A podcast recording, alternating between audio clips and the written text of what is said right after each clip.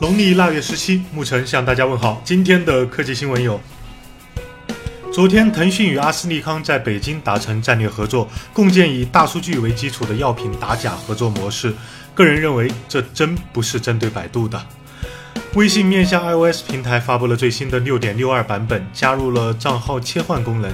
另据网友爆料，微信还在内测一项新功能，语音消息可以直接拖动进度条，拖动后从相应位置开始播放，想听哪里听哪里。今天上午，AC 放已无法打开。A 站官微写道：“我想再活五百年。”前两天就有报道，A 站不仅有版权内容问题，而且融资不畅，难以为继。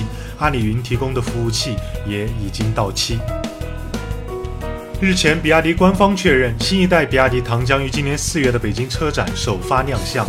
又有国内媒体从比亚迪官方获得一组比亚迪多款纯电动车的官图，包括新款比亚迪 E 五、新款秦 EV、新款宋 EV 以及元 EV，续航能力进一步提升。昨天，索尼中国官网发布索尼 X 九千 F 系列 4K 电视。有五十五、六十五、七十五和八十五四个尺寸，九千九百九十九起售。今天日经新闻消息，索尼 CEO 平井一夫将在愚人节起离任，职位由 CFO 吉田宪一郎取代。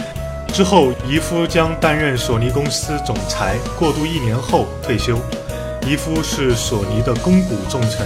为什么读到这条新闻时，我有点难过？极简又拉风，一分钟，下周一见。